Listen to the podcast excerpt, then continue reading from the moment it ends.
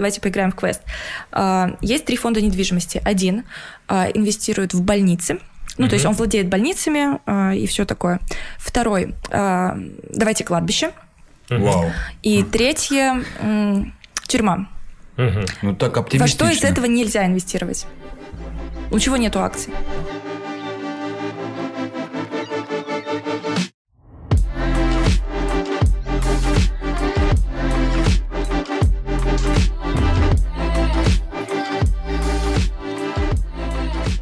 Итак, всем привет, это подкаст «Многослов», меня зовут Эдуард Меркер, сегодня здесь Роман Рор, и у нас сегодня гость, человек, который пришел от банка Тиньков, скажем прямо, да, это ведущая подкаста «Жадный инвестор» Дарья Лихницкая. Привет, Даш, тебе. Привет. Ты, я так понимаю, хорошо разбираешься в инвестициях. Как ты догадался? Ну, я бы, кстати, поспорила, у меня не всегда получается. Мы сегодня попытаемся поговорить в целом об инвестициях, потому что мы с Ромой в этом плане чайники. Я-то не сильно жарю в инвестициях, но очень хочу разбираться в этом. А у меня просто денег нет вообще. А, Я... а Рома человек, который, в принципе, не доверяет кредитным картам вообще. И в целом картам. Он старается хранить деньги в книжках. Под, таких под вот. подушкой. Ну, под подушкой, либо в книжечках, которые на полочках, да? Мгм. У меня между бельем лежит всегда. Вот, Даш, э, попробуем поговорить и про инвестиции, и про подкаст, который у тебя набрал уже там миллионы просмотров. Сколько? Пять сезонов уже? Прослушивание скорее. Прослушиваний, Да, да. прослушивание – это же важный показатель в подкастах. Э, Вообще, мне кажется, за два года, что он уже существует, э, ну, где-то уже, ладно, полтора года, полтора миллиона, наверное, уже. Я давно считала, но учитывая те тренды, как все начали инвестировать этим увлекаться и все слушать и смотреть, то я думаю, что полтора-два – это уже абсолютно, ну, где-то вот так сейчас и есть. Но тема очень популярная сейчас, потому что инвесторами хотят стать все. Потому что, ну, я расскажу историю своего товарища, который, ну, не скажу, что он шибко финансово грамотный. Может быть, чуть-чуть пограмотнее в плане финансов, чем я, но тем не менее. А, Он э, весь прошедший год сложный год, скажем прямо для всех в плане заработка, чего-то там пошел разбираться, в каких-то акциях, куда-то что-то вкладывать, что-то покупать, что-то продавать. И в итоге он подвел э, итоги 2020 года, и у него получилась какая-то в целом прибыль. И он говорит, я за год, сложный год в плане работы, не было там особо заказов, там чего-то еще, я сумел не только там не потерять, что у меня есть, но еще и заработать. И я подумал, вау, это же прикольная тема в целом, потому что люди... Зарабатывать.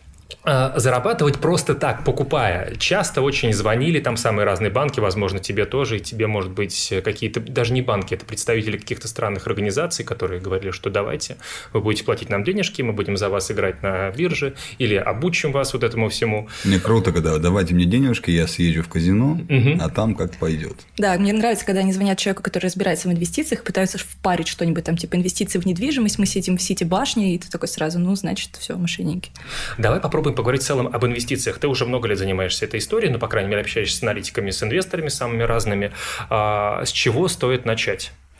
А с чего стоит начать, это вообще разобраться в своих финансах. То есть э, забудьте про слово инвестиции пока что Мгм. и определите, какие у вас есть деньги, какие источники дохода. Хотя бы месяц, ладно, хорошо, вы не зарабатываете. Тогда посчитайте расходы, сколько вы тратите в месяц. Просто напишите, не знаю, в тетрадочку, в какую-то Excel-ку. А, Поживите так месяц, поймете, что, господи, почему я так трачу много на развлечения или на одежду как альтернатива, это может быть приложение мобильных банков. Там сейчас уже есть вот эти такие пирожочки, которые Меня- показывают, на что тратите. Меня однажды Тиньков приложение, я пользуюсь картой Тиньков, а, мне приложение в шок повергло, там траты за сентябрь. Я такой, что? Это только через карту Тиньков? Я же столько даже, по-моему, не заработал. Ну, То есть для меня это было... И я начал листать и смотреть, ой, ай, ой, я, вот так вот. Слушай, ты знаешь, какая проблема возникает у меня лично, когда я подобными вещами начинаю заниматься, типа подсчитывать свои расходы? Я вдруг ужасаюсь, вот как Рома примерно сейчас, и думаю, так, нужно себя в чем-то ограничивать, нужно себя в чем-то ущемлять, и это из этого вытекает такая ситуация, что я как будто бы стану хуже жить, качество моей жизни как будто бы упадет. Понимаешь, какой страх?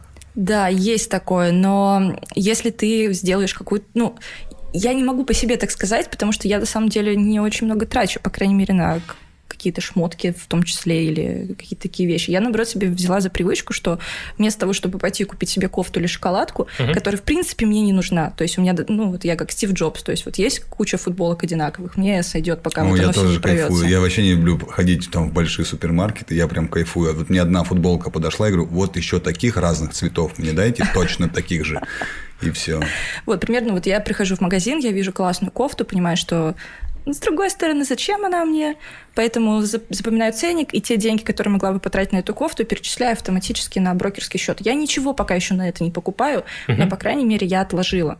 Uh-huh. Конечно, я могу вывести эти деньги без проблем, ничего страшного, но у меня сложилась такая финансовая привычка, что я просто откладываю. Я понимаю, вот это мне надо, нет. Вау, слушай, это прикольная тема. То есть каждый раз, когда я захочу бухнуть, допустим, у меня просто максимальная скидка в красно-белое уже, если что. Я офигел. Началось все с двух процентов. Прошло что-то год. Я такой, уже 10.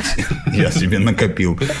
То есть я каждый раз, когда захочу прибухнуть, допустим, я такой, это там тысяча рублей я потрачу. Я такой, нет, ты тысяч... каждый раз, когда хочешь да. прибухнуть, ты такой приходишь, смотришь, а, вино целое тысяча рублей, нет, возьму-ка я блейзер за 70. Вот, оставшийся на А оставшийся на лечение потом. Не, ну я имею в виду, типа, я собрался, если, вот условно, я на шмотке собрался бухнуть, я такой, тысяча рублей, нет, не буду бухать, а эту тысячу не просто оставил, а ее, типа, перевел. Перевел на брокерский да. счет. А вы можете потом это вырезать и в самое начало монтажа вставить как тизер? Просто это идеально. Если раньше был у нас Тинькофф инвестиция, это просто, теперь, э, я считаю, это будет новый слоган. Не бухай, а переводи деньги на брокерский счет. Смотри, у меня также было примерно с едой. Я какое-то время назад чуть больше весил, чем сейчас. У меня был прям лишний вес. Я пообщался с психологом, с девочкой, которая занимается как раз-таки э, направлением у нее расстройства пищевого поведения. Вот. И она сказала мне, всякий раз, когда ты захочешь поесть, задай себе вопрос, а голоден ли ты? И в целом я стал задавать вопросы, я понял, что я слишком дохрена жру. И даже я ем, даже когда я не хочу. И вот здесь абсолютно такая же история, что, возможно, ты пьешь, даже когда ты не хочешь пить. Эти денежки можно откладывать. И это ответ на твой вопрос, который ты изначально задал. А, у тебя вот возникает этот страх, а не ограничивали себя в чем-то? Вот вместо угу. этого вопроса ты задавай, а, типа, а инвестируй? Угу. Или откладывай? Угу. Хорошо, допустим, вот я человек, который отложил какую-то сумму денег. Всем понятно, что инвестировать нельзя на последние деньги вообще, да? Да, обязательно, нельзя. Нельзя, потому что это все-таки рисковый процесс, и все, что мы будем сейчас говорить, давай скажем так, оговоримся сразу. Давай, это... я скажу свою любимую фразу, которую, угу. знаете, шутку про «где ключи у, у танка»? Нет. Серьезно, а вы служили? Нет. Нет. Ну вот, понятно. А ты служила? Нет, я не служила, но я просто мне все рассказывали. Да, Кэнти Бобер у меня на голове не просто так. А, шутка а, про где ключи у танка. Ты подходишь а, ночью к любому из сослуживцев, будешь фонариком светишь глаза, спрашиваешь, где ключи от танка. Нормальный солдат не скажет, а любой, ну, с просони, конечно, ответит, и это значит такой профнепригодный. Так вот, когда, если бы меня будили и спрашивали, где ключи у танка, я бы сказала, все, что мы здесь обсуждаем, не является индивидуальной инвестиционной рекомендацией, советом, идеей или предложением купить или продать конкретные ценные бумаги или финансовые инструменты раунд. Мы Все. просто обсуждаем инвестиции в целом, да? Ну и вот смотри, окей, я скопил какую-то сумму, которая, по сути, является моими свободными деньгами. Я могу ими распоряжаться как угодно. Пойти купить себе новую футболку, прибухнуть как Рома, или... Да, мы сейчас по, по, по итогу Всё. подкаста выяснится, что я алкаш конкретный, да? Хорошо. Но не об этом. Мы я потом... ничего больше не покупаю. Потом нарколога позовем и будем обсуждать твои проблемы. У тебя скопилась какая-то сумма. Что делать? Давай разберем на примере Тинькова, потому что, ну, во-первых, и Рома, и я являемся клиентами Тинькова Тинькофф банка, у меня даже есть приложение инвестиции, вот эти вот самые я поставил их сегодня. У меня самая главная проблема, самый главный страх был, когда я открываю приложение, он просит меня открыть брокерский счет. И мне как-то сразу страшно, как человек, который в этом совершенно не, не разбирается. А вдруг открою, у меня сейчас все заберут, чего-то там деньги возьмут и не вернут, не отдадут. Что такое брокерский счет? Можешь объяснить? Брокерский счет – это вот, это в принципе, как вот приходите в Сбербанк, да, я не говорила это, конечно, слово, а, угу. сберегательный обычный счет. Вы же доверяете даже бабушке бабушки с дедушками до сих пор доверяют вот этим книжкам. книжкам. Это та же самая книжка. То есть все, что вы покупаете, все, что там, вы покупаете в этом приложении на деньги, оно вам всегда принадлежит, даже если обанкротится та организация, которая давала вам эти услуги, вы все равно являетесь владельцем того, что вы приобрели. По сути, счет это вот как отдельный счет на карточке. Да. Я положу туда деньги, и если я на них с этого счета там ничего не куплю, то они у меня там останутся, и я смогу их легко вывести. И не только деньги, но и то, что ты купил. Угу. Все это будет лежать на моем счету, и я с этим смогу разбираться. Классно. Открыл брокерский счет. Что нужно сделать дальше? Что нужно сделать дальше? Обязательно пройти тест на риск-профиль. Это многие это игнорируют, и, кстати, зря, потому что думают, ай, да я, значит, такой весь классный, или наоборот, там просто зачем в этом разбираться. Это несколько вопросов э, которые помогут определить, э, консервативный вы, умеренный или агрессивный человек ну, не по жизни, а именно в плане финансов. Угу. То есть, если э, там есть, допустим, вопрос, откуда вы зарабатываете, какие у вас есть источники дохода, если вы выбираете только заработная плата, то наша система посчитает, что значит, у вас недостаточно э, свободных средств, для того, чтобы рисковать. И поэтому мы будем вам рекомендовать, присвоим э, тот риск-профиль, который будет менее таким агрессивным. А, объясни, чем они отличаются. Ну, мне кажется, можно, мне кажется, что типа они не позволят тебе или будут тебе предлагать вкладывать гораздо меньше, чем у того, у кого агрессивный профиль. Нет, да? дело даже не в деньгах, а, например, э, у нас есть э, пять акций разных, угу. да, не будем там А, Б, В, Г, Д. И у каждой из них, а, какая-нибудь из них рисковая. Например, возьмем Теслу. Угу. Она супер там перекуплена, очень дорогая, волатильная. Волатильная ну, да, это и... значит которые вот цены вот так вот ходят. А, и какая-нибудь бумага, не знаю, там, а, государственной корпорации, которая, скорее всего, все время стабильная.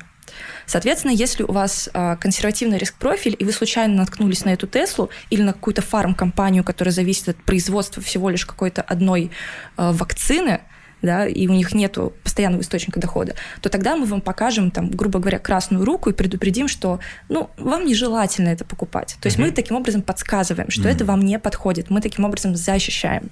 Может, вопрос сразу. Смотри, то есть э, компании, которые, как ты говоришь, являются волатильными, то есть а курс акций скачет, та же самая Тесла, курс там акций Тесла, насколько знаю, зависит даже от какого-то твита Илона Маска, да? Да. То есть он твитнул, э, обрушил курс акций просто. Это правда? Это правда. Это целый явление, я считаю. Блин, мне кажется, это вообще такая все, ну, это неправда. Так-то это не бывает же такого. Бывает, Рома. Ну, мне кажется, сам, наверное, рынок инвестиций, он такой, типа, Твиттер и ну, я не понимаю, видимо, извините. Ну, смотри, допустим, человек, Илон Маск, который владеет компанией Tesla, так. вдруг пишет, я заболел тяжело болезнью, очень жуткой. А от него в этой компании очень многое зависит. И этот твит наверняка сможет повлиять на уровень акций. То есть вполне вот возможно, мне компания интересно, будет ты представляешь, потом... Илон Маск по приколу может там обрушить или поднять? А, была такая, был такой случай, по-моему, в прошлом году. Его угу. как раз, по-моему, даже отстранили от совета директоров на какое-то время. Он что-то там запостил, я не помню на какую тему. Ну, он же такой, да. И там было целое разбирательство. Все-таки его вернули, а, ему назначили консультанта по Твиттеру, который помогал ему вести аккаунт, чтобы он лишнего там ничего не написал. К сожалению, такого специалиста у Трампа не было, потому что Трамп это вторая угроза Твиттера. Слава богу, ему недавно, хотя, может быть, и не слава богу, будет скучно, а, буквально на днях ему тоже запретили не только Твиттер, но и, кажется, порнохаб и вообще любые платформы. Трампу? Да, да. Вообще, представляешь, он был президентом, у него сейчас забрали Твиттер, Фейсбук, Фейсбук, все соцсети. и еще и порнохаб запретили. Он в ВК сейчас появится, я уверен, зарегистрируется. И водокластик. Не, ВК, там галочка, все дела. Ладно, вернемся. А, смотри, но при этом вот те акции, о которых ты говоришь, акции Теслы, к примеру, ну возьмем ее, а, они при этом, а, помимо того, что являются рисковыми, то есть ты можешь на них потерять очень много. Ну и много заработать. Они при этом являются и довольно перспективными в плане доходов. А стабильные акции какой-нибудь госкорпорации, условно говоря, там ты заработаешь немного, но при этом и немного потеряешь в случае чего. Да. Все. В, этом и есть смысл умеренного, э, умеренного инвестора и агрессивного. Плюсом еще, чем вот отличаются эти риск-профили, если ты консервативный, э, а чаще всего ты еще таким становишься с возрастом, э, когда все-таки угу. ты такой уже, ну все, я ближе к пенсии, зачем мне тратить, это прям очень видно. Когда ты консервативный, рекомендуется основную часть денег, я вам сейчас скажу страшные слова, если что, поясню, угу. держать в облигациях и меньше в акциях. Когда ты агрессивный, там меняется эта доля, потому что вроде как ты можешь позволить себе много молодых людей, они как раз агрессивные а, инвесторы, а, ты можешь себе позволить потерять, пока ты молодой, потому что у тебя высокий человеческий капитал и ресурс, ты, в принципе, в целом можешь в будущем нагнать.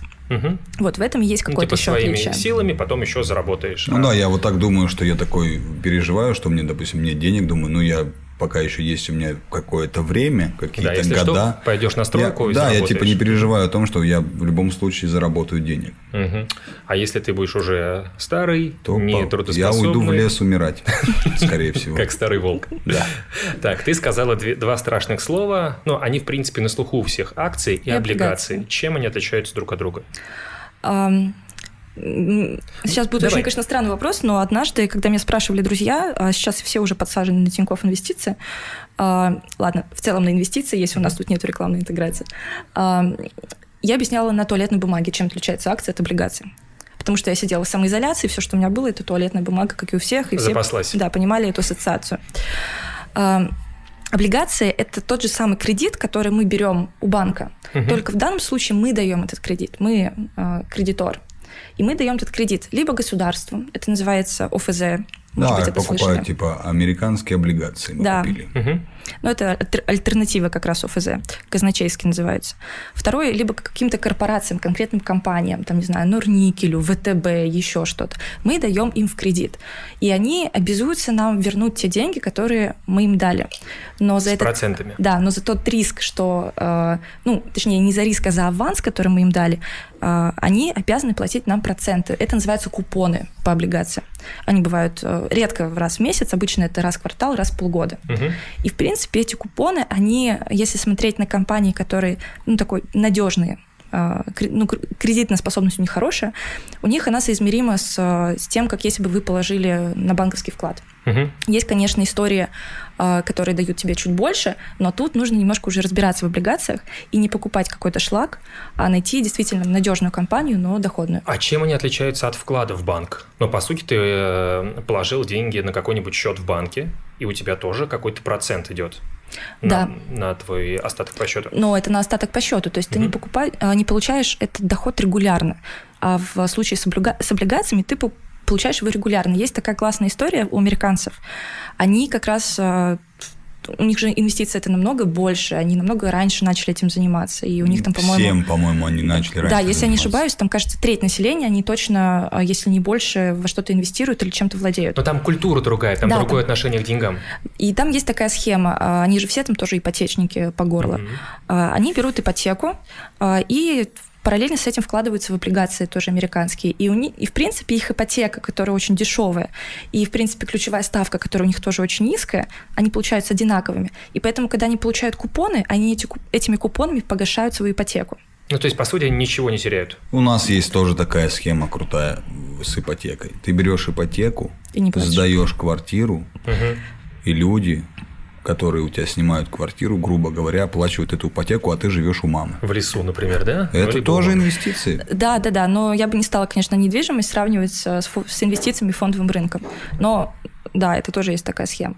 Ну вот мы пока на уровне, понимаете, как мы как пещерные люди, просто с палкой бегаем тут по сравнению Слушай, с ними. ну вот смотри, вопрос теперь. Облигация, получается, это совершенно беспроигрышный вариант. Если у тебя есть свободные деньги, ты дал их долг какой-то компании, и она по-любому тебе возвращает с процентами. Ты же там ничего не теряешь Она обязана вернуть, но бывают, конечно, редкие очень случаи, очень редкие, когда компания объявляет себя банкротом, а, но перед тем, как... Ну, перед тем, как она окончательно банкротится, проходит большое количество времени, и она берет снова у кого-то в долг или пытается рефинансировать свой угу. долг для того, чтобы все-таки не дойти до той стадии, чтобы банкротиться, потому что в этом никто не заинтересован. Не заинтересован. Угу.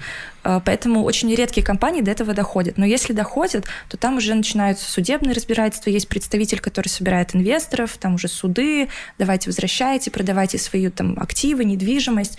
Это бывает очень редко, поэтому как бы ну, типа, условно в, в ИП Семенов лучше не вкладывать, не ну, покупать как... их облигации. Ну, да? или, э, условно, да, я не, да, может да, быть, сейчас Еще можно Семенов... потерять только на каких-то страновых э, облигациях, например, Аргентины, где экономика ну, супер нестабильная.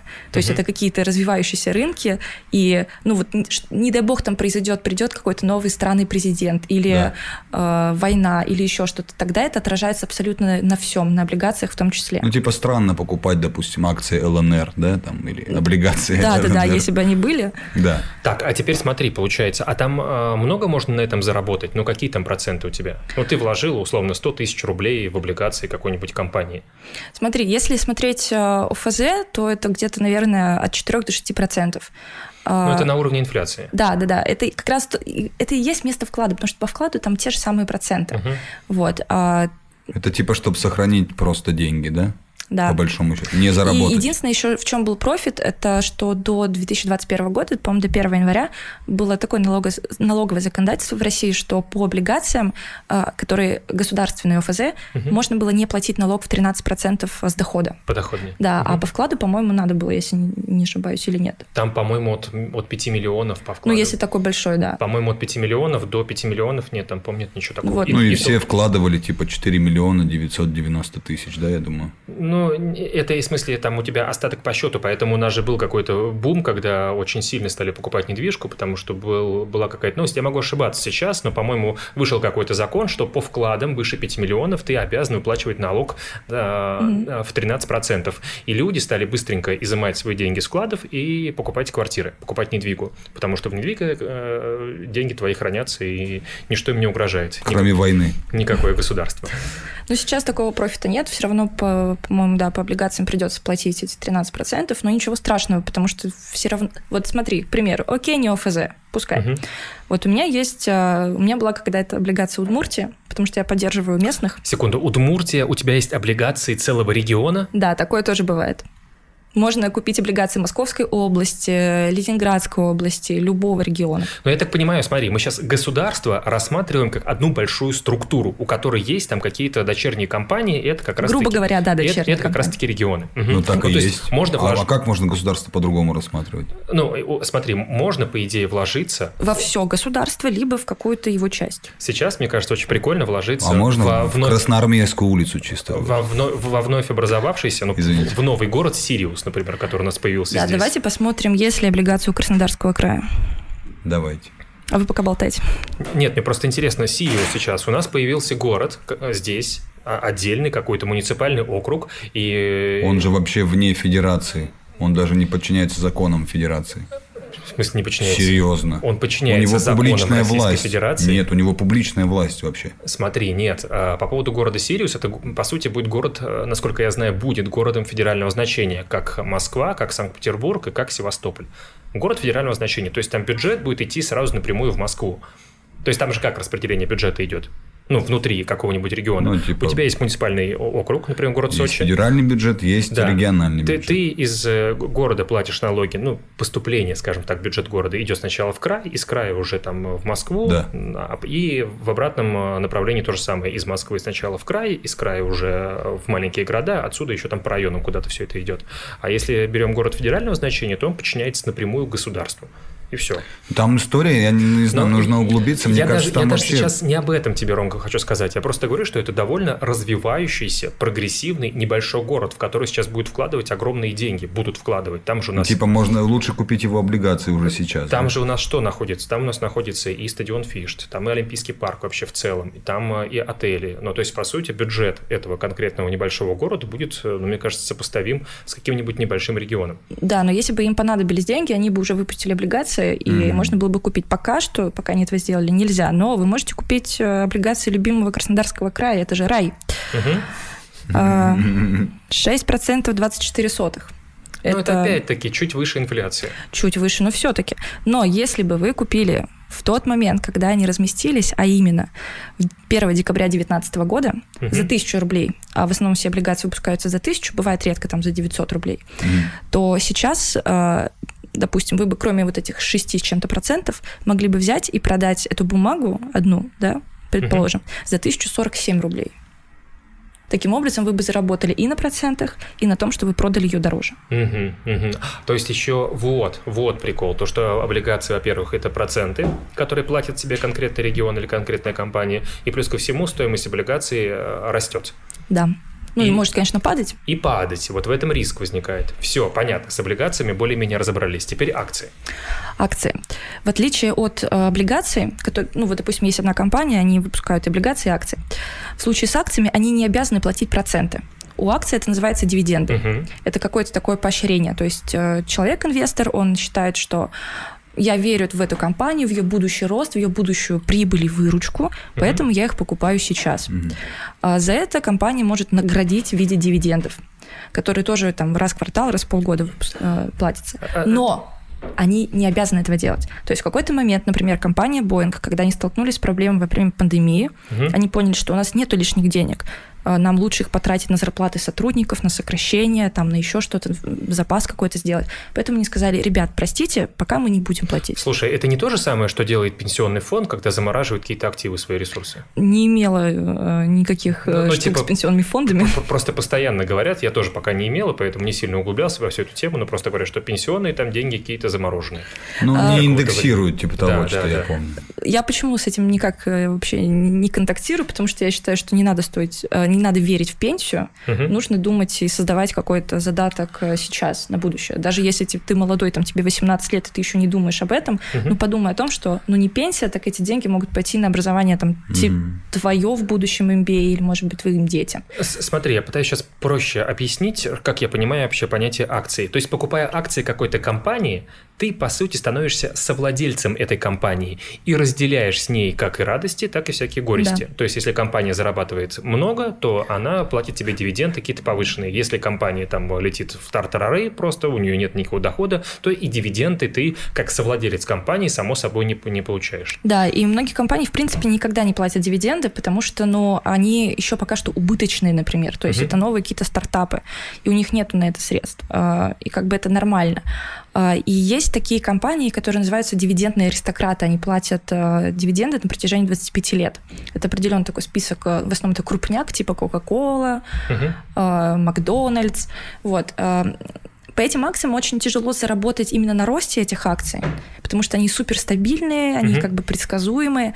Легче всего заработать на каких-то таких молодых ребятах, стартапах, но при этом нужно понимать, что ты также можешь много потерять. Ну, вот эта история, я постоянно вижу, вот это в Инстаграме мне попадает, типа, этот человек э, купил акции Apple в свое время за 100 долларов, а сейчас его состояние там столько-то миллиардов. Я думаю, ну, как? да, да, да, просто Apple... А какой-то другой чувак продал их в свое время там за 100 тысяч долларов, и сейчас я представляю, как он просто руки себе съел, наверное, ну, кусая локти. Это же невероятно. Ну. Смотри, Ром, просто Apple тоже была когда-то молодая компания. Я об этом, да. Когда-то да, Apple был да, стартапом. Гараж. Но сейчас, например, вот до пандемии компания, ну, Zoom кто-то купил уже Zoom или нет? Я просто не, Я не так и не стала покупать Zoom, потому что, ну, объективно для меня лично, для меня это такой пузырь. Я, конечно, сама пользуюсь, я считаю, что они классные для них. Угу. Я даже жалею, что я их не купила там в первом квартале и не продала в каком-нибудь третьем, зафиксировав там, не знаю.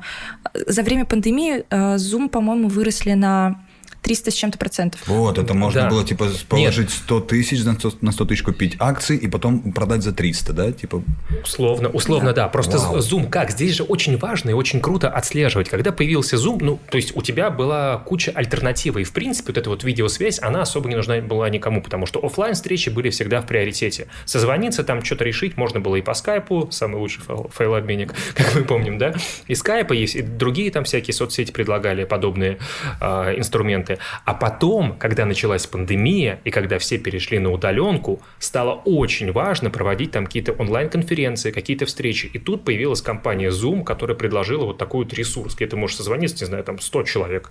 Больше никто такого не предлагал. И поэтому они стали очень-очень большим спросом пользоваться, и поэтому их э, акции выросли. Вообще все, что касается онлайн, во время пандемии сильно выросло. Весь тех, ну, то есть рынок образования онлайн, все вот да. эти компании, они тоже супер сильно выросли не на, меньшую, не на меньшее количество, как Zoom. А, плюсом вот как прикол, я вам расскажу, выросли, выросли акции э, компании Пилотон. Это ребята, которые делают велотренажеры, причем очень дорогие. Угу. А, а, типа дома все начали тренироваться. Да, да, да, никто Офигеть. же не может выходить. И при этом это та компания, которая буквально вот вышла на IPO, то есть там полгода не прошло, они супер молодые, и тут, значит, э, возникает эта пандемия, все массово начинают скупать, а эти же еще тренажеры супер дорогие, и акции у них тоже супер классно сильно выросли. Выросли акции пиццы, а, которые, возможно, вы Доставочка. До, до. Доставка, доставка. Доминос пицца, да. Я подумал, короче, чтобы разбираться в инвестициях, нужно разбираться вообще в обществе. Но жизни. тебе нужно следить за новостями. То есть не в целом ну, шарить за инвестиции. Если ты не разбираешься в жизни, не живешь там в социуме, не активный, то вообще лучше и не лезть. Лучше довериться этому человеку, который шарит в этом. Да, отчасти это так. Э, и легендарный управляющий активами Уоррен Баффет, я не знаю, вряд ли вы его слышали, ну, но он, вы должны были его слышать. Он один из самых суперизвестных, это такой старик-дед, угу. который на рынке уже миллион лет, а, и он говорил святую правильную вещь для любого человека инвестируйте в то, в чем вы разбираетесь, в то, что вы знаете. Да. То есть то дело, вот вы работаете в телеком, вы знаете, что вот это оптоволокно, как проводит, проводится uh-huh. этот интернет, как эти вышки работают, что 5G это не чипизация, а что это реально типа будущее и все остальное. Инвестируйте в эти компании, тем более вы как разработчик, например, или а, человек, который там играет, он разбирается в драм-памяти, какая из них лучше, какие карты и все прочее. То есть они могут понять, что, например, а, AMD обскакали Intel. Да все, там, выпуская какой-то процессор. Ну, условно говоря, компания Apple сейчас выпустила процесс на AR, процессор на ARM, и акции Intel, скорее всего, очень сильно упали. Да, да. Ну uh и плюсом там тоже Intel, они с конференцией, с презентацией своих новых этих процессоров, они немножко профокапили, и поэтому AMD их немножко обогнали. Угу. Вот. Ну, то есть, вот. если ты в рынке, вот я все, все, что я сейчас сказала, я вообще в этом не разбираюсь. Именно поэтому я не вкладываюсь э, в какие-то да. процессоры или чипы. Вот, но просто из-за того, что я там читаю Интересно, много новостей, то. А вот есть понимаю. акции какого-нибудь подкаста, допустим? Ну, не подкаста. Spotify. Spotify, кстати. Кстати, крутая очень э, инвест-идея, я ее не рекомендую, но я очень сильно... Вот такая идея, но вам не надо. Но я не имею права рекомендовать, у меня нету на это лицензии или еще чего-то, я просто рассказываю. Мы так юридически оговариваемся сейчас. А, я за ней очень долго слежу, потому что э, сама занимаюсь подкастами, и мне, я прямо вижу, как они развиваются. Я смотрю их отчетность на английском языке, я понимаю, что там дело про финансы, но там же они пишут и про свою стратегию, то, как они там подкасты, как они работают с авторами. Я смотрю, классные компании. И знаете, что самое интересное? А, не все компании, не все акции можно купить российскому инвестору а, потому что а, в основном все зарубежные акции, они, их предоставляет Санкт-Петербургская биржа как провайдер. Угу. И они сами добавляют в каталог, а мы уже у них забираем то, что есть. И тут буквально пару месяцев назад я прочитала новость на Санкт-Петербургской бирже, что они открыли доступ к Spotify, еще к нескольким бумагам. И я пишу нашим ребятам, которые добавляют бумаги, со словами «Срочно, ради меня, пожалуйста, добавьте Spotify, я куплю».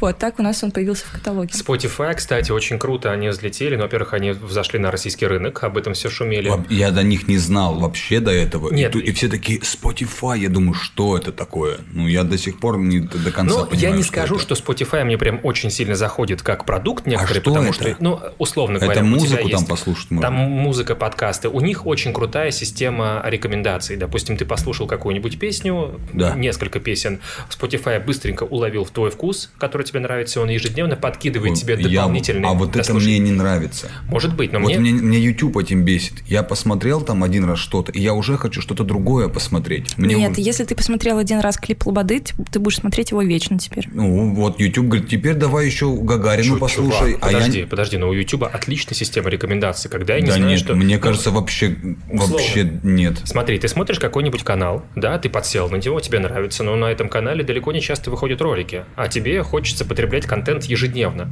А на канале он выходит раз в неделю. И тебе YouTube рекомендует похожие какие-то каналы, где ты можешь посмотреть, ну, условно, стендап. Ты занимаешься стендапом, тебе это интересно, ты посмотрел какого-нибудь комика, посмотрел еще одного комика на этом канале. Но у меня нет шанса, что мне что-то еще понравится. YouTube не дает мне шанса, чтобы я чем-то еще заинтересовался. Он говорит, все, змеи, Смотрим все про змей. Теперь всю жизнь будешь смотреть про змей. А ты посмотри еще видос про кроликов. Да, К змеям да, будут добавляться кролики. Вот этим занимается Spotify. Ну ладно, у нас есть похожие. Там Яндекс музыка, условно говоря, у нас есть YouTube музыка, которой я пользуюсь, например. А, все, в принципе, меня устраивает. Но у Spotify какая-то супер система рекомендации. Но здесь даже другая э, фишка, которая меня, помню, привлекла. Есть потрясающий чувак, э, король подкастов Джо Роган. Вот. И он выпускал свои подкасты на YouTube, у него был канал, и есть, наверное, канал прямо сейчас, и прогремела новость о том, что Spotify решил составить конкуренцию YouTube в плане там подкастинга, и он выкупил права на подкасты Джо Рокона. То это то, что он... делает сейчас Spotify, в принципе, со всеми звездами, там, по-моему, Кардашьян или Кардашьян, как у него правильно фамилия? Неважно. Мы Тоже в Сочи, у нас вести. прям, прям на Ян, поэтому Кардашьян. Но фишка такая, что Spotify начинает по-другому работать с авторами, с крутыми авторами. Если твой контент востребован, то Spotify платит тебе за это деньги mm. какие-то условно, да, покупая права, он условно обеспечивает тебя какими-то там процентами или какими-то выплатами. А, и мне кажется, это влияет в целом на рынок. А Spotify что... это платное приложение вообще? Да, Ну, там есть... подписка, Нет, да? та- там есть. Ну, как и YouTube тоже. YouTube бесплатен, но при этом ты Всё, смотришь понял. рекламу. Ты Типа, можешь купить- либо они имеют рекламные бабки, либо они имеют бабки с потребителя. Ты Всё, можешь да, понял. купить премиум аккаунт и смотреть Spotify, примерно то же самое. Я думаю, так любые платформы работают. Ну, вот, э, и, понимаешь, я бы не знал об этом, если бы не читал новости, если бы не знал, кто такой Джо Роган. Поэтому очень важно, ты правильно подметил, разбираться не только там в инвестициях, но и в том, что происходит в окружающем тебя мире. Чем больше у тебя будет круг интересов, тем проще тебе будет разбираться в этих самых Да, и в акциях. целом просто посмотрите за своим образом жизни, откройте свой гардероб, посмотрите, какие бренды у вас есть, потому что, может быть, они действительно они торгуются на акциях, например, какой-нибудь H&M вообще на Изи, или там Томми Хилфигер, вообще что угодно. Посмотрите, э, что, где вы заказываете еду, э, в какие кафе, рестораны ходите, потому что у них тоже бывают акции э, что у вас в холодильнике лежит, какими услугами вы пользуетесь. И вы поймете на самом деле, что вы пользуетесь вы как вы потребитель, и вы прекрасно понимаете, э, когда вы ожидаете новую марку айфона, что типа круто это или нет. Да. Если вы понимаете, что это круто, скорее всего, это понимают все остальные, и продажи будут очень высокими. Будут высокими продажи, будет большая прибыль, соответственно, акция тоже будет Вот У расти. меня вопрос, а с какой суммы вообще можно начинать задумываться о покупке акций? Да, мы сейчас к этому вернемся, Ром. У меня просто сейчас одна фишка. Но неинтересно ведь вкладываться в стабильные компании, потому что они дают тебе не очень большой рост, как ты говоришь. Гораздо прикольнее, вот мне, как молодому человеку, я довольно рисковый чувак, мне довольно интересно а, как-то рисковать и смотреть за вот этими молодыми компаниями. Как в них разбираться, где искать новости об этих компаниях, о стартапах, возможно, каких-то.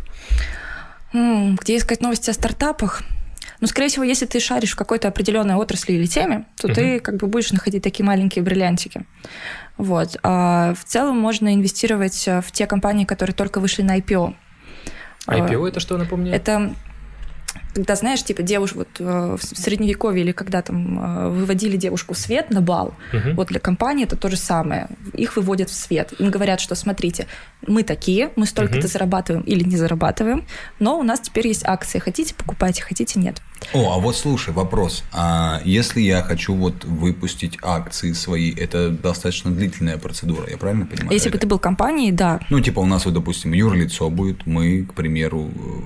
Мы, мы захотим найти инвесторов. Да, вот мы такие, вот у нас есть подкаст, у нас есть какая-то группа людей, мы делаем какой-то контент, у нас что-то есть, мы создали юрлицо, и вот это же ну, длительная процедура. Очень долгие. И при этом, скорее всего, речь идет о очень больших деньгах, вы должны их зарабатывать. Это ну, Мгм. не, не, не совсем уровень... Это не тот стартап, который подразумевает обычно российский пользователь под этим Да. словом. Это все-таки Окей. как бы уже какая-то сформировавшаяся компания, а, у которых выручка, например, исчисляется миллионами Но там же по-другому, по-другому даже работает. Смотри, а, все видели фильм Юрия Дудя вот трехчасовой про Силиконовую долину, Да. про Кремниевую долину. И там а, рассказывали про, тику- про типов, которые сделали приложение Yo в телефоне, которое только и умело что отправлять кому-то Yo. И все, и больше ничего не умело. И они нашли инвесторов Но они для нашли- развития да, своего они приложения. Да, но тут э, это не фондовый рынок, это частный венчурный рынок. Это Мгм. имеется в виду такие инвесторы. Это совершенно другая стезя, абсолютно другая специализация. О, слушай, мне кажется, мы сейчас так закопаемся, если я буду каждое слово спрашивать, чтобы ты мне объяснила. Я думаю, ребята, извините, но вам Ну, придется короче. самим погуглить там,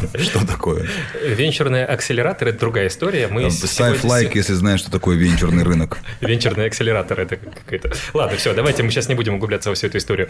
Смотри, акции. Теперь вернемся вот опять-таки к тому, что спросила Рома. Деньги. Да, деньги. Сколько тебе нужно э, минимум иметь у себя свободных денег, которые ты можешь потерять и э, не останешься на Не, улице ну с слушай, мне кажется, тут личный момент. Сколько ты готов потерять? Я имею в виду, вот у меня, допустим, есть определенная сумма, с какой я вообще могу задуматься о том, что купить какие-то акции.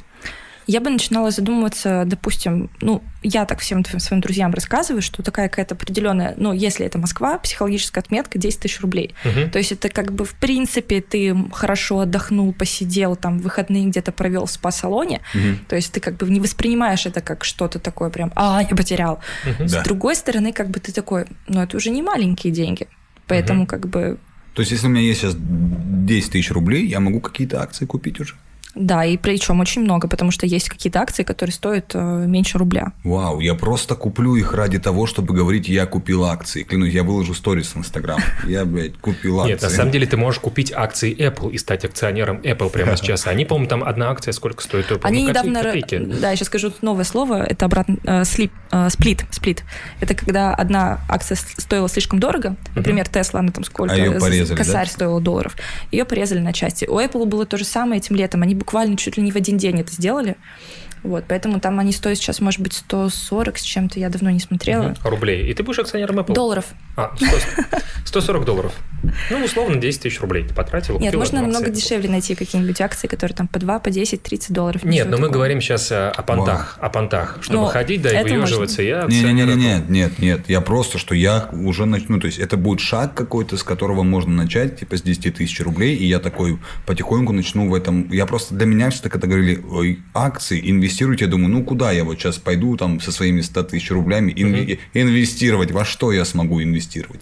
А оказывается, ну, все не так. Это вот раньше считали, что инвестиции это для супербогатых. Да, да, вот это я так сейчас очень сильно поменялось. Раньше, это минутой назад, я так думал. Это поменялось благодаря тому, что чем больше людей приходит на частный рынок, тем э, банкам и брокерам легче сделать digital сервис, как делает это, например, Тинькофф. Да, да. А, Но это становится нам типа дешевле по ресурсам и все остальное. И мы таким образом демократизируем сервис, и он становится еще дешевле для клиента. В этом-то и вся фишка. То есть мы пришли к этому моменту, и теперь инвестиции реально доступны всем, вообще с минимальной Да. суммы. Вот я помню, что моя первая инвестиция, когда, э, которую я купила, акции, э, компании Magic Group, им в том числе принадлежит э, сервис для знакомств всем знакомый Tinder. Вау. Вот. Потому что я решила, Тиндер, что в. Тиндере я бы разбираюсь. вложился, слушай. Я это- типа слежу за тем, какие у них новые, ну, какие-то штучки есть, какие-то подписки у них только тогда появились, Gold или еще что-то Мгм. премиум. Я следила за этим, долго пользовалась, такая поняла, блин, классная тема. Потом посмотрела, я додумалась до этого, посмотреть на а, график м, демографический и посмотреть, что, скорее всего, там, типа, всякие исследования почитала, что сейчас людям надо знакомиться, потому что, ну, вот там какие-то есть социальные проблемы, что все люди стали Да. меньше знакомиться на улицах. Я такая, классный тренд. Плюсом они стали открываться не только в США, там, и в каких-то крупных странах, но они прямо сильно вор- ворвались в рынок. И я их купила. И в профиле у себя в Тиндере написала, что вообще-то я акционер Тиндер, и где мои регулярные дивиденды в виде э, хлопчиков. Нормально так. А в Тиндере, по-моему, только хлопчики сидят. Да. Не, ну мы обсуждали, когда не так давно, о том, что стало намного сложнее знакомиться. Ну, Слушай, не круто. знаю, Это, какой-то- а не было мимасов? Знаешь, сейчас есть мимасы из Тиндера, извини, пожалуйста, когда а, ну, скрины, знаешь, я там и шутки всякие, типа, я вообще-то можешь жарить меня, можешь картошку, ну, типа, это вот такая, вот не было такого мема с тобой, типа, я вообще-то инвестор Тиндера, я бы, ну, это я бы поржал, типа, я, владелец Тиндера. Ну, опять-таки, мы говорим про какое-то социальное явление, ты следишь за ним, и ты предугадываешь какие-то события. Давай сейчас вернемся в приложение, в конкретно, пусть Блин, Тинькофф секунду, инвестиции. пожалуйста, можно еще вопрос? Давай. А кто-нибудь писал тебе, ну, в Тиндере, в смысле, привет, что там по инвестициям, не было такого? Э, Каждый это ж две трети людей, которые мне пишут, это вопросы про то, во что инвестировать, и нужно ли продавать или покупать Теслу или В Apple. Тиндере. В Тиндере. Мгм. То есть Тиндер это как какой-то а- агрегатор получился, где можно по- получить консультацию на любые. Ну, то есть- то есть это же гениальная вещь. Слушай, Тиндер Я могу это такая написать... штука. Да, ты, по-моему, писала где-то, что в Тиндере можно познакомиться с чуваком, и он подвезет тебя до дома просто, да? Ну, условно Ну. говоря. Или с, с кем, с кем-нибудь, понимаешь? Тиндер перестал давно уже быть э, только средством э, таких вот межгендерных взаимоотношений. Ну да. То есть приложением, где знакомиться исключительно там с Да. целью провести ночь или Да. там э, в надежде на долгосрочные какие-то ну, то есть отношения. я найду какого-нибудь сантехника, скажу, Условно, братан, да. у Да. меня тут протекает, что это, как, сделать? это как рандом кофе на самом деле, только ты тут уже сам выбираешь человека, а не то, что это Прикол, совпадает. Прикол, прикол вообще. Мне кто-то рассказывал, что нашла реально в Тиндере какого-то специалиста, который пришел и заделал ей там, не знаю, какие-то... Ну, условно, да. Звучит как Извините. начало другого Извините. подкаста. Мы тут на самом деле серьезные ребята. Да. Смотри, теперь давай рассмотрим техническую сторону. Окей, у меня есть приложение, пусть это будет Тинькофф инвестиции там, э, или любого другого банка. Или Тинькофф инвестиции. Да, или любого другого банка вообще не принципиально, потому что у каждого банка сейчас есть приложение, которое связано с инвестициями, с облигациями, с акциями, с чем-то еще. Можно погуглить, вообще найти все что угодно. Как э, вообще действовать? Вот ты открыл брокерский счет, что дальше? Ты открыл брокерский счет. Всё. Положил там свободные деньги, и потом ты уже юзаешь, там есть какие-то штучки, там есть акции разных компаний, ты начинаешь узнавать про них, Это или как тебе каталог. приложение помогает. Ты там заходишь, например, в Алиэкспресс или в любой там, онлайн-магазин. Там есть такой бургер, где написано название, наименование категории. Тут примерно то же самое. Категория акций, категория облигаций. Ты можешь сам серфить, искать, э, как бы потратить на это очень много времени или там в поиск вбить конкретно, что ты хочешь, то, что ты знаешь. При этом, когда ты находишь это, ты не просто, у тебя есть одна кнопка, знаешь, как красная, типа купить, Мгм. и все взрывается. Нет. Ты можешь подробнее изучить вообще компанию, как она двигалась, ну, какие, как там вверх росла, вниз, какие там платят она дивиденды или нет, Мгм. какие новости по ней последние выходили. И самый сок, что еще сейчас э, доступно, по крайней мере, в нашем приложении, в других еще этого нет, э, это социальная сеть как раз для инвесторов. Общение внутри. Да, ты можешь посмотреть, что другие инвесторы и клиенты думают про эту бумагу, почитать их аналитику, например. Отзывы, условные Да, отзывы. да, это те же самые отзывы. Слушай, подожди, а вот самим инвесторам, которые там, вот, окей, я сейчас вложусь там, мы сейчас будем брать крупные бренды, потому что ничего страшного, я вложусь сейчас в Apple. Почему бы мне не написать всем остальным, ребята, не вкладывайтесь в Apple, у них сейчас будет полная шляпа. А почему? Можно написать, как бы ты Вот. имеешь право на свое мнение. Я им написал, а сам вложился, зная, что они сейчас вырастут, условно. Мгм. Можно ли доверять этим людям в Так, социальных не, сетях? ну это уже, мне кажется, вообще не вопрос не про инвестиции. Ну, ты смотришь, допустим, вот я какой-нибудь фильм в кинотеатре, и я смотрю, и тупая аналитика. Ты такой, сколько негативных? Три, позитивных 12. Наверное, стоит сходить на фильм. Либо есть какой-нибудь конструктивный. Он говорит, не, не ходите фильм- на этот фильм.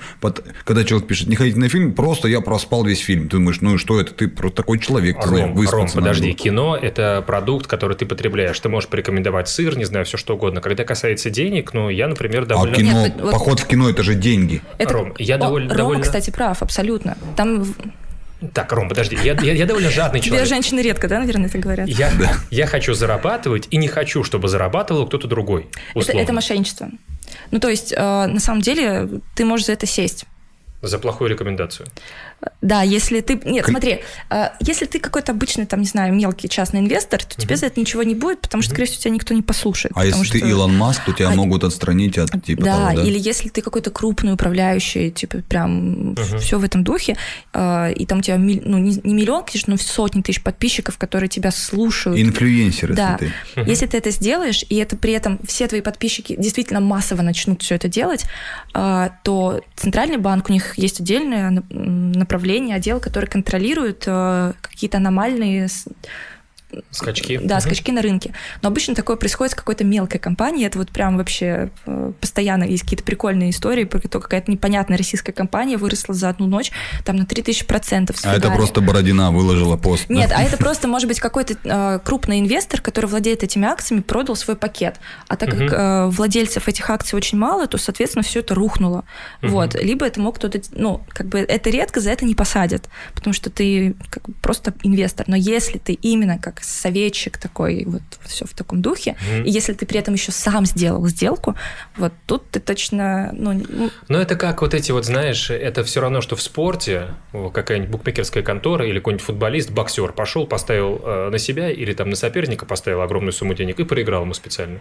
Ну, условно. А он был фаворитом и заработал на это какую-то большую сумму. Ну, это примерно то же самое. Типа мошенничество. да, да, но да, мне да. в целом как бы вообще не нравится эта история, потому что так делать не надо и вообще... Нет, я не говорю не надо, я просто, я к тому веду, что можно ли доверять этим людям, которые будут тебе что-то там советовать. Мне, а, тогда в продолжение как раз то, что сказал Рома. А, Доверяй, но проверяй. Действительно, ты увидел какой-то негативный отзыв, но ты же можешь посмотреть в целом, как а, этот магазин торгует. И у этого в инвестициях тоже есть, называется консенсус-прогноз. Это когда множество аналитиков, которые с Уолл-стрит а, или там с российских крупных компаний, которые сидят, и у них единственная работа покрывать, там, не знаю, пять компаний всю жизнь, там, или какой-то отдель- отдельный сектор. То есть они вот только на это Очень работают. сильно шарят в этом, да. Да, они за этим постоянно следят. И они дают какую-то свою оценку конкретной акции в конкретный текущий момент. А, Там, грубо говоря, от 1 до 5, где 5 а, strong buy, то есть покупать, и Мгм. один, конечно, strong sell, это ну, продавать. Мгм. Вот. И ты смо... из всего этого складывается какая-то средняя оценка, и ты такой понимаешь, что думают действительно профессионалы рынка. Мгм. Вот. И тоже можешь как бы этому следовать. Слушай, а как гуглить? Допустим, ты видишь какую-то неизвестную компанию, вроде бы там в приложении посмотрел, все у нее как бы хорошо, неплохие какие-то там показатели, или, допустим, она совсем молодая. Где э, искать информацию более подробную про эту компанию? Просто вбивать ее название в гугле или что? Или как делать? А, Что именно, чем она, допустим, занимается? Чем занимается, как давно была основана, в принципе, что там у нее происходит внутри, не пузырь ли это, который лопнет там через какое-то время? Ну, слушай, в- у нас приложение, там, конечно, короткое описание, да, чем занимается компания, но если ты прям такой задрот и хочешь посмотреть конкретно, а, там, что именно делает в 3D-печати эта компания, какие именно, там, не знаю, алюминием печатают, какие листы или прочее, то ты заходишь на сайт компании, естественно, и сам изучаешь. Не, ну ты вот ржешь, а задротом быть в конкретном случае, я думаю, очень даже хорошо, потому что... э, Ты только что говорил, что ты рисковый рисков. парень. А рисковый парень, но я люблю больше выигрывать, чем проигрывать. Ну, понятно. Он такой, знаешь, а, латентный, консервативный чувак. Ну, Но считает, что он агрессивный. Нет, я хочу вкладывать в компании, которые вырастут по-любому. Я не люблю быть э, в проигравшей стороне. Тогда вот ты все правильно сказал. Значит, ты, ты реально консервативный. Все. Ты покупаешь реально стабильные компании, через 10 лет ты заработаешь больше, чем Это- если ты будешь сейчас вот что-то искать там играть. Это мало. Это, ну, как бы ты долго, вернее. Я хочу заработать миллион за год. Ну, условно. Это нужно вложить 15. Я правильно говорю? Копеек. М, 15 миллионов нужно вложить, и за год ты заработаешь миллион. Ну, кстати, это да, вполне правдоподобно. Я, я в шарю получаю, я молодец. То есть, ну, ни в коем случае нельзя брать 15 миллионов долга, сказать, что, ребятки, за год я сейчас все подниму, Да-да-да, всё, я так, всё не- верну, не нет. надо. Нет, кредит никогда. Нет, нет, нет. Вообще просто не, не делайте этого. Это хуже Слушай, себя. а я еще, знаете, я поделюсь с вами, я бо- боюсь банков, у которых в названии больше двух слов. Знаете, которые там Трансфрайнд, Инвест, Сельхоз, Газ, Да, я согласна, есть Мясбанк. такое. Ты такой, о, понятно. Давайте. Эти акции мне точно не нужны. Слушай, смотри, э, давай немножко поговорим о налогах. У тебя получается, если, допустим, ты вкладываешься в акции, и у тебя есть дивиденды и какой-то рост, условно, или, допустим, ты купил акцию, через какое-то время ее продал, ты заработал на этом, да? И у тебя есть по-любому налогообложение. Да, с этой прибыли, которую ты получил. 13%. Да, блин. Э, смотри, дальше. Ну, получается, ты купил, продал. Ты как будто вот занимаешься э, Ну, ди- да, барыжничеством. типа спекулянт, надо сказать. Моя бабушка бы сказала, спекулянт. Смотри, э, если, допустим, это в России 13%, если ты покупаешь какие-нибудь акции зарубежных банков, ну, не банков, компаний каких-нибудь условно, тот же Apple опять возьмем или ту же Теслу. Да, по американским нашу. бумагам там налог 30%, но не пугайтесь, если вы подпишете бесплатно, онлайн, без смс-регистрации, э, одну налоговую форму, называется W8BEN, В- прямо в приложении, то есть ничего не нужно там скачивать, распечатывать, нести в налоговую. Просто подписали ее, сказали ок, то тогда с вас эти 30% снимаются, вы платите просто 13. Это сделано для того, то, что ну как бы у разных стран свое налогообложение, и тут Да. оно накладывается. И тут мы как бы одно убираем, остается наше российское, потому что То ну, есть, по типа, всё идее, ты бы платил бы 43%, 13 российскому и 30 американскому государству. Охренеть. Вот. Но есть исключения все-таки. Есть э, среди американских зарубежных бумаг есть фонды недвижимости. У них есть тоже свои акции, называется REIT на английском R-E-I-T. Мгм. А, Их фишка в том, то, что ими владеет как раз вот точно одна треть населения американцев. Это типа такие супер считаются стабильные какие-то бумаги. Точнее, они не стабильные, а их покупают ради дивидендов, потому что они по закону обязаны 90% своей прибыли отдавать инвесторам. Мгм. Это слишком много. Многие компании отдают типа там 20% своей прибыли, там 50 это уже супер хорошо, а тут как бы почти все.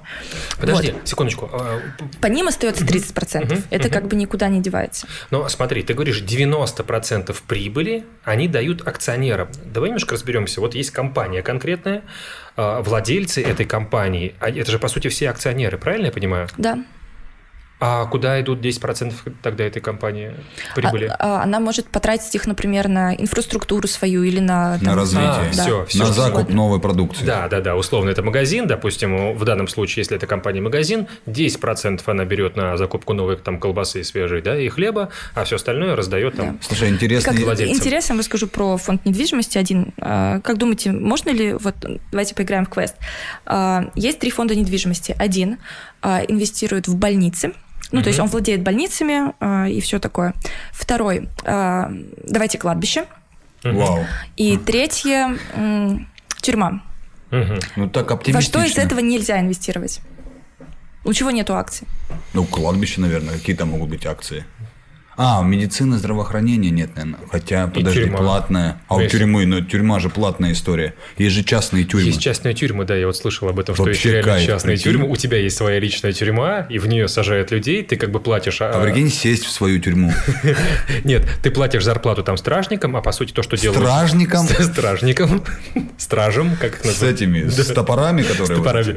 Э, Охране, условно говоря, да. А вот эти вот э, ребята, которые содержатся там, они Ну, работают. мне кажется, и, сути, кладбище, кладбище. Мне кажется, какие могут быть инвестиции в кладбище, акции? Могут быть. Кладбище, секундочку, мне сказали, что сейчас где-нибудь на... Где мы обсуждали? э, Земля на кладбище центральном в Сочи там стоит порядка что-то там 500 тысяч рублей, что ли. Очень Да дорого, ладно? да. Чтобы, допустим, ты, ты хочешь лежать в крутом месте на кладбище. Ты платишь деньги, и все, понимаешь? Это Земля. Так, у чего? Ну, Так скорее я всего... же приношу пользу типа планете тем самым, что я лежу в этой земле.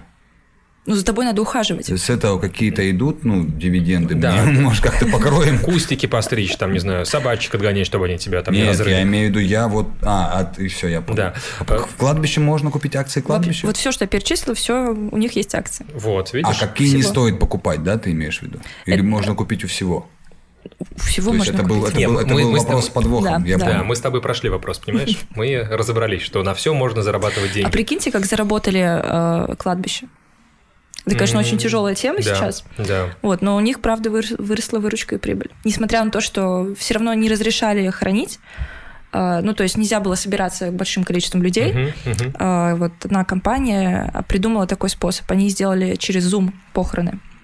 То есть э, Zoom отчасти заработали еще и вот на этом тренде. Слушай, понимаете? нет, я просто удивляюсь от того, что реально стали все проводить в зуме. Похороны, вот ты говоришь в зуме, вообще жесть, там, не знаю, Роды в. Zoom, представляешь? Да, роды, там, не знаю, корпоративы в зуме. Мне как-то, вот, ну, я работаю ведущим на мероприятиях, мне как-то позвонили, сказали, у нас будет корпоративное мероприятие в зуме, проведете нам? А тебе позвонили в зуме. Нет, мне позвонили по телефону. Ну, фишка в этом. Я говорю, а как это будет? Ну, будем, вот мы на экранчиках, вы там что-то будете с нами общаться как-то. Ну».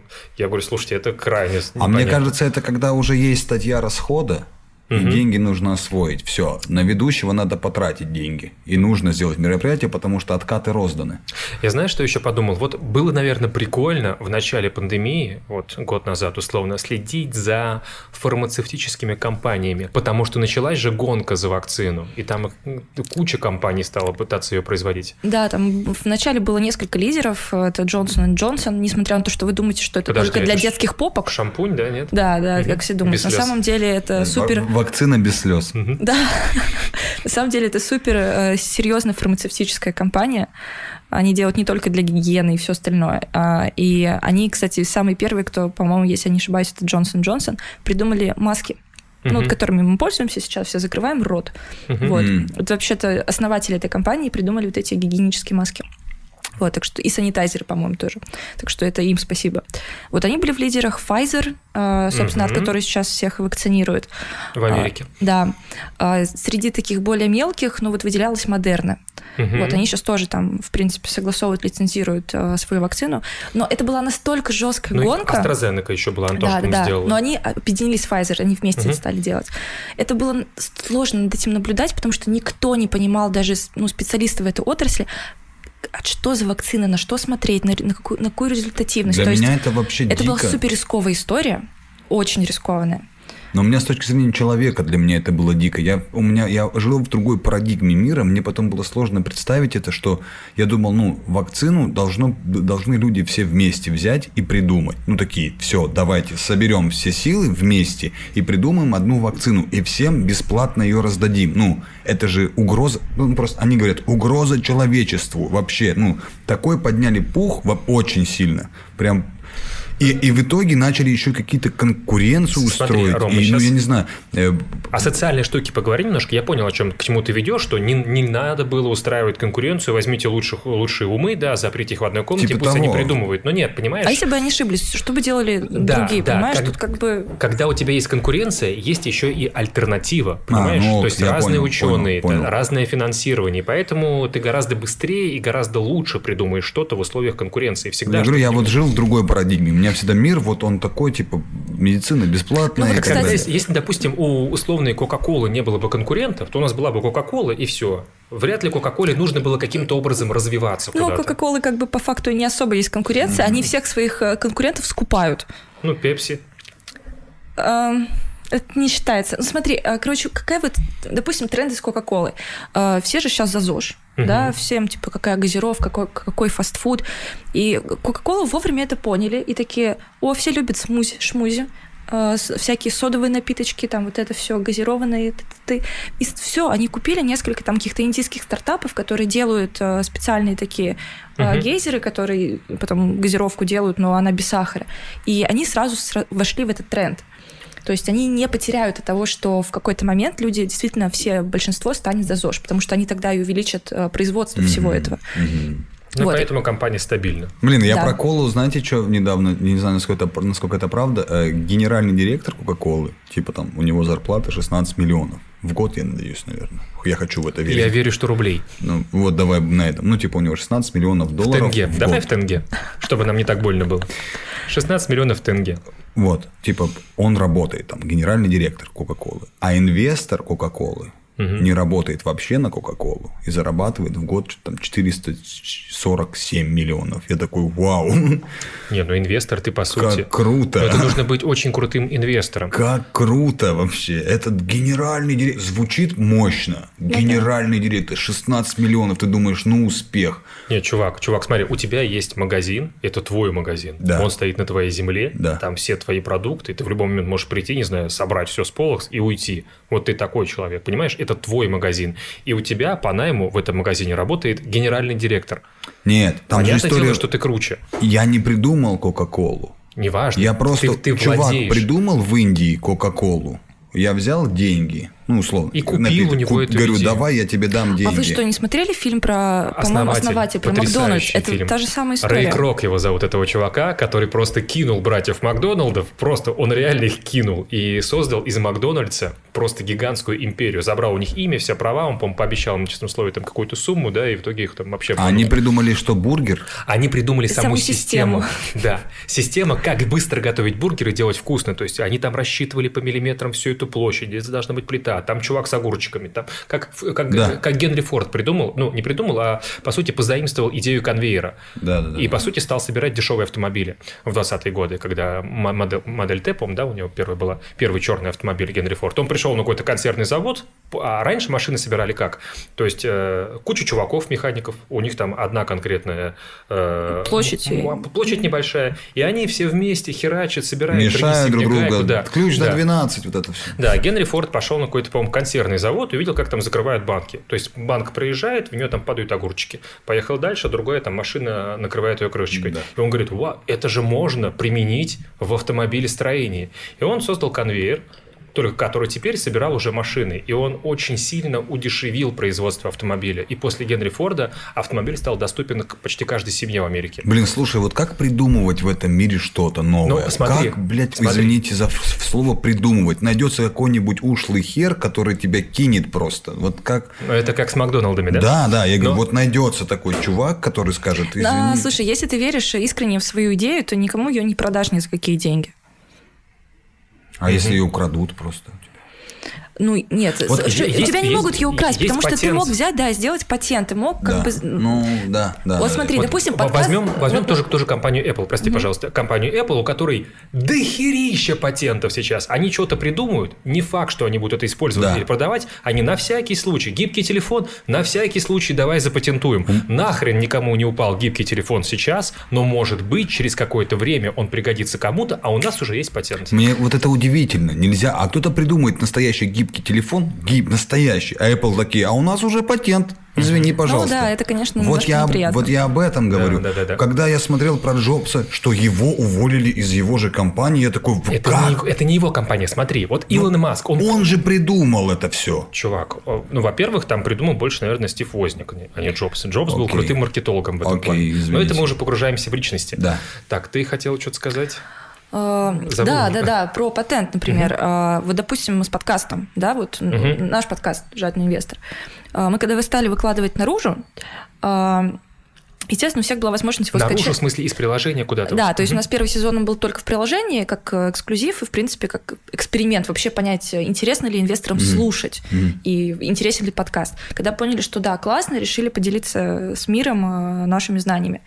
И вот когда мы стали выкладывать там всякие Яндекс, э, Apple и все прочее, э, я стала мониторить YouTube и нашла, что какой-то появился аккаунт «Жадный инвестор», и там наши подкасты. И они набирают за э, 8 часов столько просмотров, сколько наш подкаст набирает в приложении за неделю. Мгм. И э, я такая пошла к нашему руководству. Во-первых, я сказала, что я хочу в YouTube выкладывать, да, и чтобы мне дали какую-то визу, что типа окей. А во-вторых, я сразу побежала к юристам, сказала, вот такая ситуация. А, Найти этого чувака было несложно, потому что он оставил свою индивидуальную реферальную ссылку, по которой можно было Мгм. открыть счет, и он получит подарок. То есть было несложно Вы вычислить. ему отправили подарок? А, да, но мы договорились с ним полюбовно, без всего этого он удалил, как бы больше ничего такого не Нет, ну делал. подобные штуки Но там же... после этого мы Ага. взяли, запатентовали, что название, что э, логотип, который у Как нас это, есть. товарный знак или Да, как да, это да. называется? На всякий случай, чтобы никто не воспользовался этим.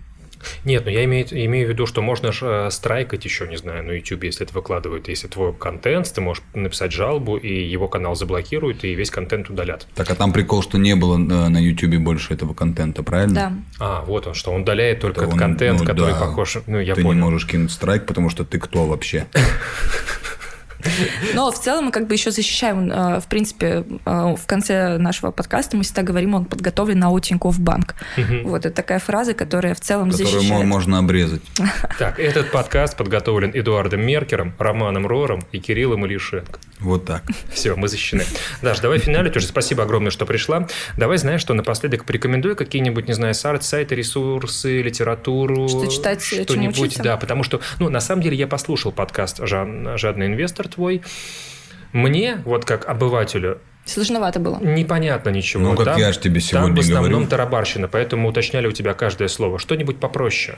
Да, ну, я тут честно скажу, что просто в какой-то момент у нас подкаст начинался как раз для новичков. Я играла Мгм. роль тупицы, которая, типа, задавала те вопросы, которые всем задать стыдно, но нужно задать. Это моя роль в да, вот как сейчас было. Вот. Да и моя тоже. А потом в какой-то момент наши слушатели стали давать обратную связь, что давайте, ребята, эволюционируйте, ну, типа, мы вас слушаем, давайте расти вместе. И мы как бы решили послушать их, потому что это как раз наша база, наша аудитория. Вот. А для других мы придумали другие способы, а, как можно учиться. Во-первых, это крутой, я считаю, это единственный а, в России на русском языке инвестиционный учебник, который доступен в приложении. Вот, он доступен в Тинькофф инвестициях. В твоем случае, так как у тебя нет приложения, ты можешь э, скачать приложение учебник, его сделал Тинькофф журнал. А, Там есть этот курс. Ну или можешь пройти его прямо в- с декстопа на вебе. Слушай, ну можно же и в Apple подкастах полистать и с первого сезона послушать тебя, правильно понимаю? Да, да, да. Ну, первый сезон, конечно, нет, но второй в целом тоже такой простой. Мы там Мгм. совсем простые вещи объясняем, типа, что такое выборы и почему это важно, что такое облигации, что Да. такое там... В общем, попробуйте послушать. Если не зайдет, то начинайте с инвестиционного учебника. Это просто вы читаете какой-то курс, потом проходите тестики всякие, чтобы было не скучно. А, И если вы являетесь клиентом Тинькофф Инвестиций новым, который не как я старый уже, то вы за успешное прохождение получаете акцию в подарок. Вау. Вот, Я да, это хочу. та штука, которая мотивирует действительно учиться. Не то, что там, типа, вот у вас будет сертификат, поделитесь им в Фейсбуке. Или Нет, подарите кому-то на день рождения. да, да, да. Нет, это как бы есть такая штука. Вот. еще что можно делать? У нас тоже на YouTube-канале Тинькофф Инвестиции мы выкладываем некоторые обучающие ролики. Там, конечно, мешанина, там есть и подкаст наш, и там Мгм. для разных уровней, но там есть и для начинающих, где мы рассказываем, как работают какие-то инструменты. Если это супер сложно тоже, то возвращаемся к инвестиционному учебнику. А, Что еще можно порекомендовать? А, Книжку какую-нибудь. Книжку. Вот, допустим, если ты не не потребляешь контент не аудиально, а больше визуально Вот если, читать любишь. да, вот если ты такой братан, то, наверное, вам зайдет книжка Хулиномика. Хулиномика. А, Автор Алексей Марков, он приходил к нам в подкаст, совершенно прекрасный человек и интересная личность. Он писал эту книгу, написал эту книгу, и еще до того, как я начала интересоваться инвестициями, и вообще попала в Тинькофф и вообще в какую-то финансовую журналистику до этого, а, мне дали эту книгу, а, и она у меня так зашла. Мне было очень весело. Я, а, она, во-первых, веселая. Она типа на на языке для пацанчиков написана с иногда ненормативной лексикой, но зато все ассоциации они абсолютно ясные, поэтому это хорошо усваивается. Вот. Это то, что мне надо. Круто. Более тяжелые книги советовать не буду, их там, Ну и не надо, много, и не да. надо. Это Слушай, у потом. меня вообще проблема с книгами. Я читаю и засыпаю. Три страницы, я уже... Слушай, возьми аудиокнигу. Да, я данном аудиокнигу. Это, это да, прикольная да, да. тема. Это вот как подкасты. Я ж да, уже перестал слушать музыку. Почему? То есть у меня наушники для того, чтобы потреблять какой-то аудиоконтент. Я все слушаю. YouTube я слушаю, не знаю, все шоу я слушаю. Ну, по- поэтому, да, аудиокнига – это выход, если не любишь читать. Но самое, самое лучшее, что вы можете сделать, это, как всегда, учиться на собственных ошибках и ошибках других людей. А, Если вот честно говорю, вот когда Лучше я сама начала, других. да, когда я сама начала инвестировать и сама допускала какие-то ошибки, а, вот это я лучше усваивала. И вот благодаря этому у меня и вышел какой-то, может быть, рост. Потому что я понимала, что делать вот так можно, так нельзя, а вот это круто. Вот. Понятно. Да, все, Рома, Да. заработаем. Скоро будем Слушай, я не себе, я знаю человечка, которому я установлю, установлю приложение, и я тебе напишу, ты мне подскажешь, что купить первое. Все. В Тиндере, напишу тебе в Тиндере. Да, э, Дарья Лихницкая, Роман Рор, меня зовут Эдуард Меркер. Это был подкаст «Многослов». Подписывайтесь на наш канал. Йоу.